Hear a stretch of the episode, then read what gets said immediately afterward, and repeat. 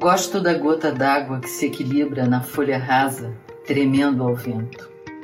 Todo o universo no oceano do ar secreto vibra e ela resiste no isolamento. A maioria das pessoas imagina que o importante no diálogo é a palavra. Engano, e repito, o importante é a pausa. É na pausa que as duas pessoas se entendem e entram em comunhão.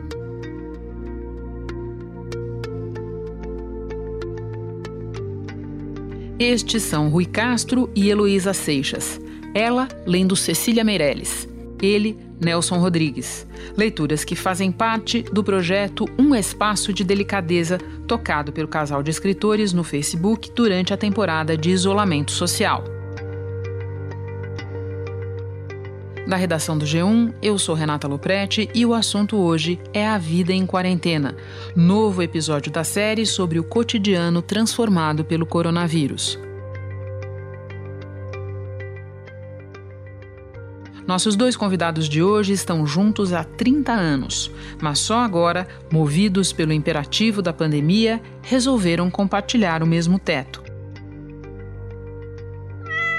No apartamento do Leblon, apenas os gatos permanecem separados. Heloísa trouxe os dois dela do apartamento em Ipanema, mas achou melhor deixá-los num cômodo, apartados dos dois gatos de Rui. Segunda-feira, 13 de abril.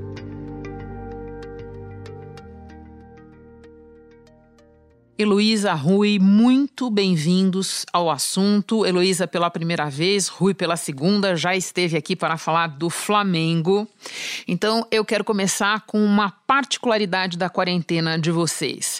É, diferente de outras duplas que nós reunimos aqui, vocês não foram separados pela quarentena, vocês foram colocados permanentemente sob o mesmo teto pela primeira vez na quarentena. Podem contar como é que foi isso? Bom, Renata, é, eu estou muito feliz de estar aqui conversando com você e estou achando muito engraçado tudo isso, né? Porque eu e o Rui, nós somos, estamos juntos há 30 anos, está fazendo neste ano de 2020 30 anos, e nós nunca moramos juntos. Então, o máximo de tempo que a gente passou morando assim sob o mesmo teto foi nas vezes em que a gente viajou. E a gente viaja o quê? 15 dias, 20 dias, nunca passou disso, né? Estarmos sob o mesmo teto numa viagem. E agora, com essa loucura, como o mundo virou de cabeça para baixo, eu vim para cá, né? Para casa do Rui, que é, eu considero a nossa casa, mas eu tenho a minha casa que é um apartamentinho onde eu fico de segunda a sexta e eu só passo aqui sexta, sábado e domingo. E eu vim direto para cá, tem quase três semanas que a gente está nessa quarentena e vivendo juntos pela primeira vez. e aí, Rui, o que você diz dessa experiência? Pois é, para mim era uma coisa que eu temia, né? Porque eu sempre, depois de duas experiências bem fracassadas de casamento, com coabitação, eu sempre achei que a, a coabitação é o túmulo do amor. Né? Eu sempre tive essa, essa certeza. E, e, então, quando eu conheci a Heloísa, e como imediatamente eu queria que fosse uma coisa para durar para sempre, então eu, eu sabia que a receita era cada um continuar morando numa cidade separada, numa, numa, casa separada. E durante alguns anos moramos em cidades separadas, inclusive. Eu ainda morando em São Paulo e ela já aqui no Rio. Quando eu voltei para o Rio, é, ficamos juntos, mas não, continuamos juntos, mas não coabitando. E agora, de repente, essa, essa coisa é, tornou mais aconselhável e muito melhor realmente que a gente finalmente coabitasse. Né? Eu, no começo, fiquei meio apreensivo. Será que vai dar certo? Será que ela vai me tolerar 24 horas por dia? Né? E está tolerando, é isso? Olha, eu estou surpreso com essa, com o desdobramento dessa coisa. Eu começo até quase a considerar que a gente, se passar dessa história toda, a gente se a gente deve restabelecer o antigo tá quase me pedindo em casamento. Tá, tá registrado aqui no assunto. Nós vamos voltar a esse tema com certeza uma vez encerrada a quarentena. Agora, Rui, se você me permite, eu gostaria de citar um trechinho do seu novo livro, Metrópole à Beira-Mar, que trata do Rio de Janeiro ali no início é, do século XX, para introduzir a minha próxima pergunta. Você escreveu assim no livro: através dos jornais que continuaram a circular, mesmo que reduzidos a poucas páginas, a população era aconselhada a evitar os trens, bondes e ônibus, que andasse a pé se pudesse. Rogava-se que ninguém tossisse, espirrasse, cuspisse ou se assoasse em público, inútil porque já então a cidade era uma tosse em uníssono. Você falava da gripe espanhola e tendo estudado esse assunto para fazer o teu livro, eu queria saber que paralelos e que diferenças você enxerga com a situação que nós estamos vivendo agora. Bom, até tudo é impressionante, né? Dizer, tanto as semelhanças quanto as diferenças, né? Diferenças. A gripe espanhola viajava de navio. Foi assim que ela chegou aqui e chegou em toda parte, né? Tanto que as principais vítimas foram as, foram as cidades litorâneas, né? Por exemplo, o Rio sofreu muito mais do que São Paulo. Né? O Rio teve 15 mil mortos, São Paulo não teve acho nem 5 mil. Um navio inglês, o Demerara, zarpou de Liverpool, parou em Lisboa, Dakar, Recife e Salvador, antes de chegar ao Rio de Janeiro, no dia 16 de setembro de 1918. Era um navio especial que levava a mercadoria mais valiosa da época, o correio. Só que o Demerara trazia uma carga mortal. E em poucos dias, o Brasil ia conhecer o efeito devastador da gripe espanhola. Então a, a espanhola viajava de navio. O Covid-19 viaja de avião. Né? E você tem hoje muitos mais, muito mais voos né, do que você tinha é, cruzeiros de, de, navio naquela época. Então a possibilidade de, de contágio é muito maior. Você tem hoje muito mais gente no mundo. E você tem muito mais gente também vivendo em condições precárias, né? um empilhado em cima dos outros, em, em lugares sem nenhuma, sem nenhuma, nenhuma condição. Então, é, o risco hoje é, é, muito maior, evidentemente. E olha que a espanhola matou em pouco mais de um mês cerca de 50 milhões de pessoas no mundo, né? Então isso é um dado realmente que devia nos alertar e devia nos prevenir para o que ainda pode vir a acontecer, né? Nós, nós, se mantidas certas condições, né? Ao mesmo tempo, Naquela época, eles, nós não, não, sabíamos nada de vírus, né? Quer dizer, as pessoas de 100 anos atrás não tinham conhecimento do vírus, não tinham nem conhecimento científico e mesmo que tivessem, ainda não tinham equipamento para estudar os vírus e saber a melhor maneira de combater. E tanto que, por exemplo, em matéria de você, né, eles é, receitavam até médicos, né, receitavam xaropes, né, receitavam fortificantes, né, cachaça, né, para combater o, o, o vírus da, da espanhola. Hoje isso não acontece, apesar do nosso presidente estar tá querendo impor um remédio que ainda não foi, não foi devidamente ainda a, a, avalizado pela ciência. O conhecimento hoje é muito maior e você vê, né, a gente vê pela televisão, é, cenas passadas em hospitais, aquelas pessoas, o, pessoal da, da, da, da, saúde, né, com aqueles uniformes né, completamente equipados, né? E é uma coisa extraordinária e, e na, não só a maneira como, como eles se entregam a isso, como a coragem deles, né? Eu estou achando até que um dia, quando passar tudo isso, os profissionais da saúde terão de ser eleitos né, como os santos modernos, né, os, os primeiros santos do século XXI, porque eles estão se expondo para maneira brutal para nos salvar. Sem dúvida. Heloísa, no início deste episódio nós ouvimos dois trechos curtos, um lido por você, outro pelo Rui, dentro do projeto que vocês estão tocando durante o isolamento social. Conta para nós como é que vocês escolhem os trechos para fazer esses vídeos nessa vasta biblioteca que aparece atrás de vocês. É, essa é uma das boas razões da quarentena ter sido aqui, não lá em casa, né?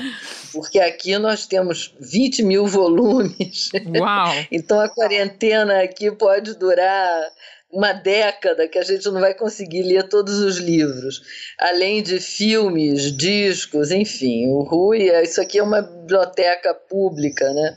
É um, é um centro cultural essa casa, que é maravilhoso.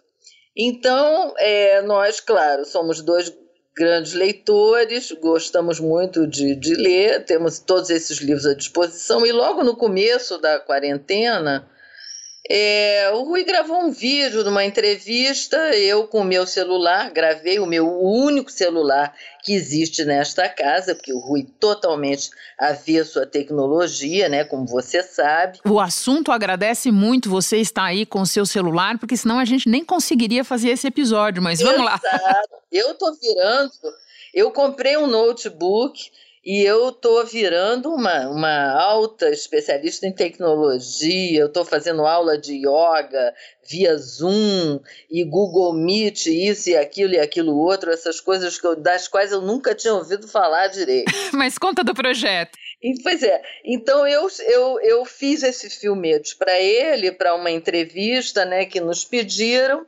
ele falando até talvez sobre gripe espanhola, que é uma coisa muito impressionante, o Rui ter feito esse livro que saiu agora há pouco tempo, e de repente nós estamos vivendo tudo aquilo que está no livro dele, né, que começa com essa, essa descrição fabulosa né, e, e apavorante né, de tudo que nós estamos vivendo. Então, a partir desse filmetezinho que eu fiz dele, esse videozinho, eu tive essa ideia, ui, vamos fazer umas, umas leituras, porque é uma coisa legal você também é, se entreter fazendo e dar um pouco de alento para as pessoas, né? A leitura de, de textos interessantes. E o Rui estava é, trabalhando, ele está trabalhando né, numa seleção de frases de personagens dos anos 20, que é um outro livro que ele vai fazer, como se fosse assim uma, um desdobramento do Metrópole à beira-mar, e ele estava tá muito encantado com frases fabulosas. Então começou assim. Ele, o personagem do Álvaro Moreira, né, que é um personagem super importante no Metrópole à beira-mar, e tem frases incríveis. Então, o primeiro videozinho que a gente fez foi o do Álvaro Moreira, é, a, frases do Álvaro Moreira. Contra o equilíbrio. Acho que a gente deve cair para poder levantar-se. Sábado, muita gente vai para fora. Eu, em geral, vou para dentro. Em seguida, eu fiz a Cecília Meirelles e por aí a gente foi com João Cabral de Melo Neto, Carlos Heitor Coni, Alexei Bueno, é, Raimundo Correia, uma infinidade. O Rui deve lembrar mais do que eu. A gente já está caminhando, é a terceira semana a gente está caminhando, portanto, o 15 videozinho, né? Eu gravo uns, ele grava outros, a gente vai alternando. E a gente faz assim: a gente passa o fim de semana escolhendo os textos e a gente grava na segunda-feira. Entendi. E o pessoal está adorando. Então, em segunda já aprendi que segunda é dia de fechamento de vocês. Mas é o seguinte, vocês, vocês são ambos escritores, aficionados pela literatura, como já ficou claro para todo mundo que está nos ouvindo. E então eu pergunto, é, o momento atual tem inspirado vocês a escrever?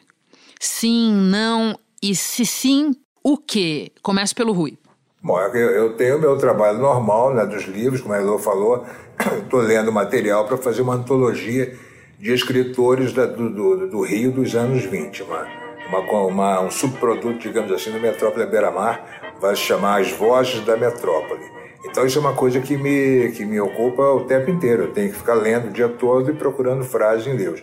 Mas eu tenho também o meu trabalho profissional diário, né, que são as quatro colunas por semana para a Folha de São Paulo. Então, ao mesmo tempo que o meu trabalho nos livros é um trabalho constante, permanente, que não tem nada a ver com a, com a atualidade, né, com o que está acontecendo, eu sou obrigado a me manter minimamente informado para conseguir ter assuntos né, para quatro colunas semanais para o jornal.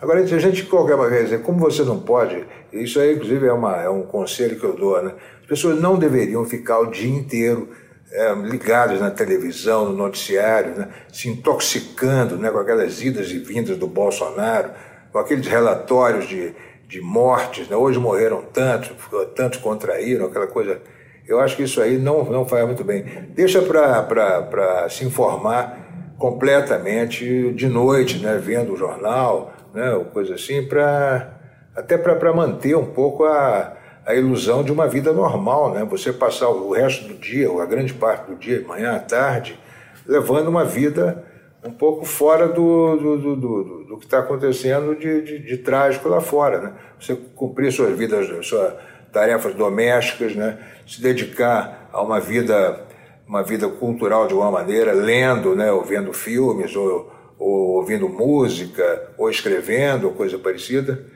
É, para não ficar se intoxicando o dia todo.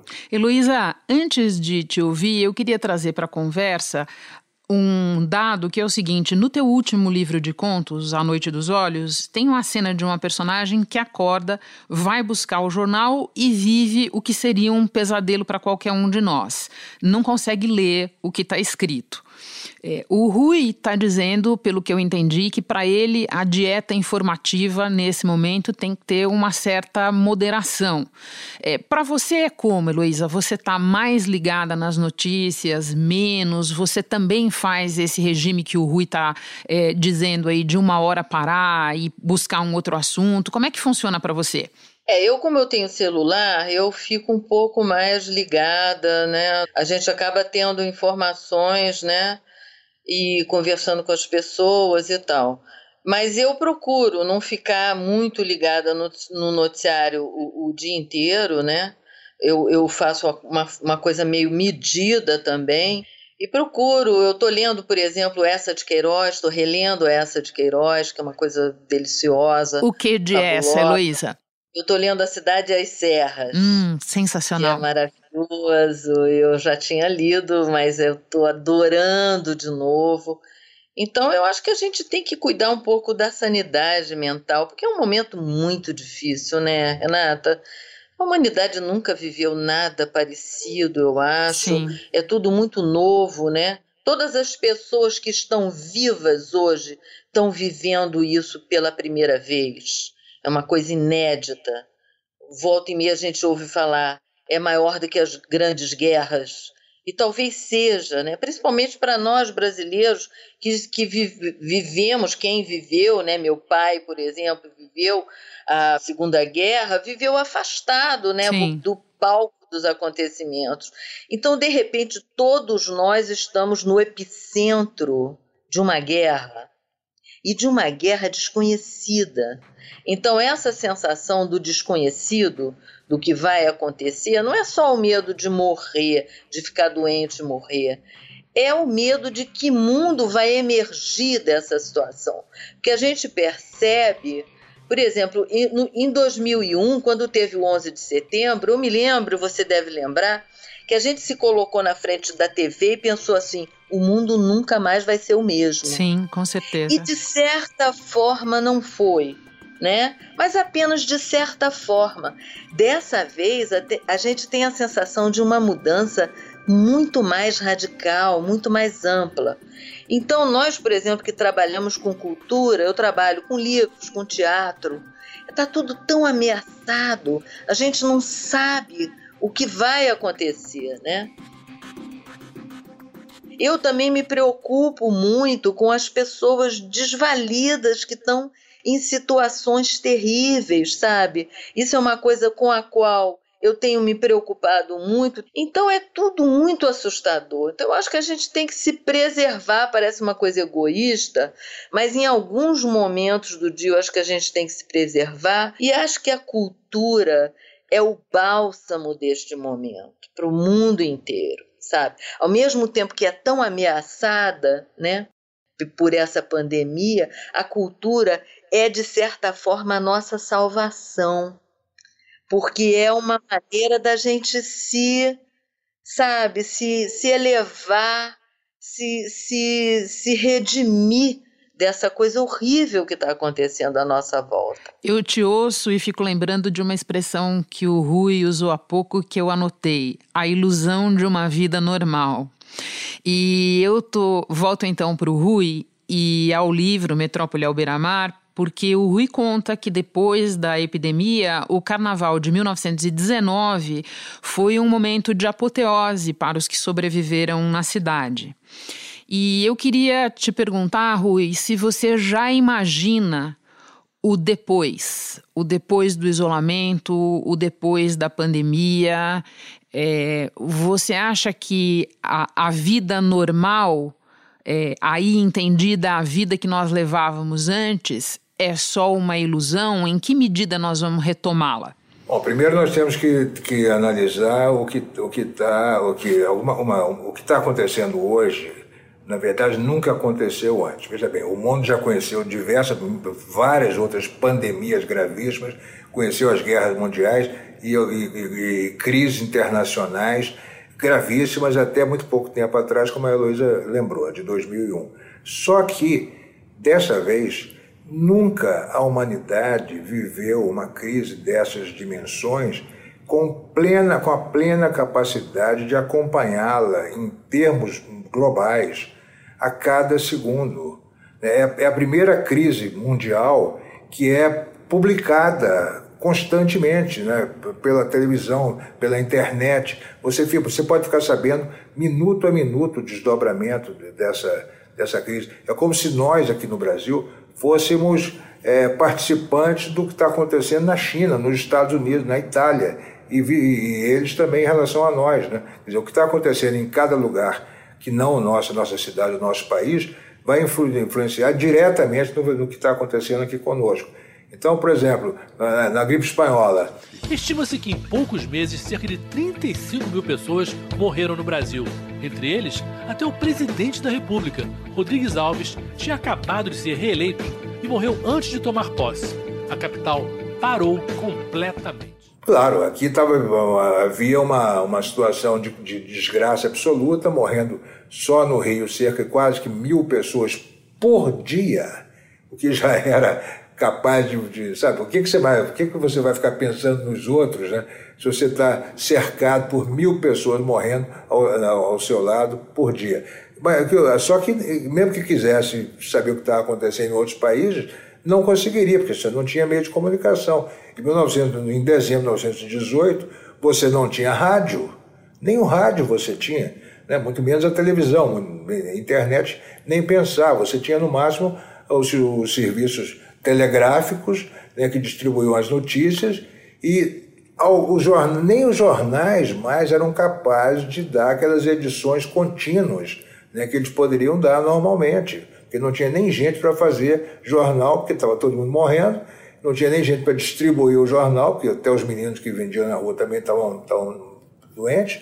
Enfim, é, nós, o, a, o, mundo, o mundo viveu a gripe espanhola, Quer dizer, cada qual no, sofrendo na sua cidade, sem conhecimento do que estava acontecendo lá fora. Agora não, a gente conhece, sabe de tudo. Então, o que a gente poderia, pode torcer para que, quando passar essa, essa situação atual, né, se puder acontecer o que aconteceu no, final de 1918, no fim da Espanhola, seria maravilhoso. Porque o que, o que aconteceu naquela época? Assim como a espanhola chegou, a espanhola foi embora, né? Em, um mês e pouco ela acabou sozinha. Por quê? Porque as, as cidades se auto-imunizaram, né? Todo mundo, o Rio tinha 1 milhão e 200 mil habitantes, 600 mil foram contaminados, 15 mil morreram.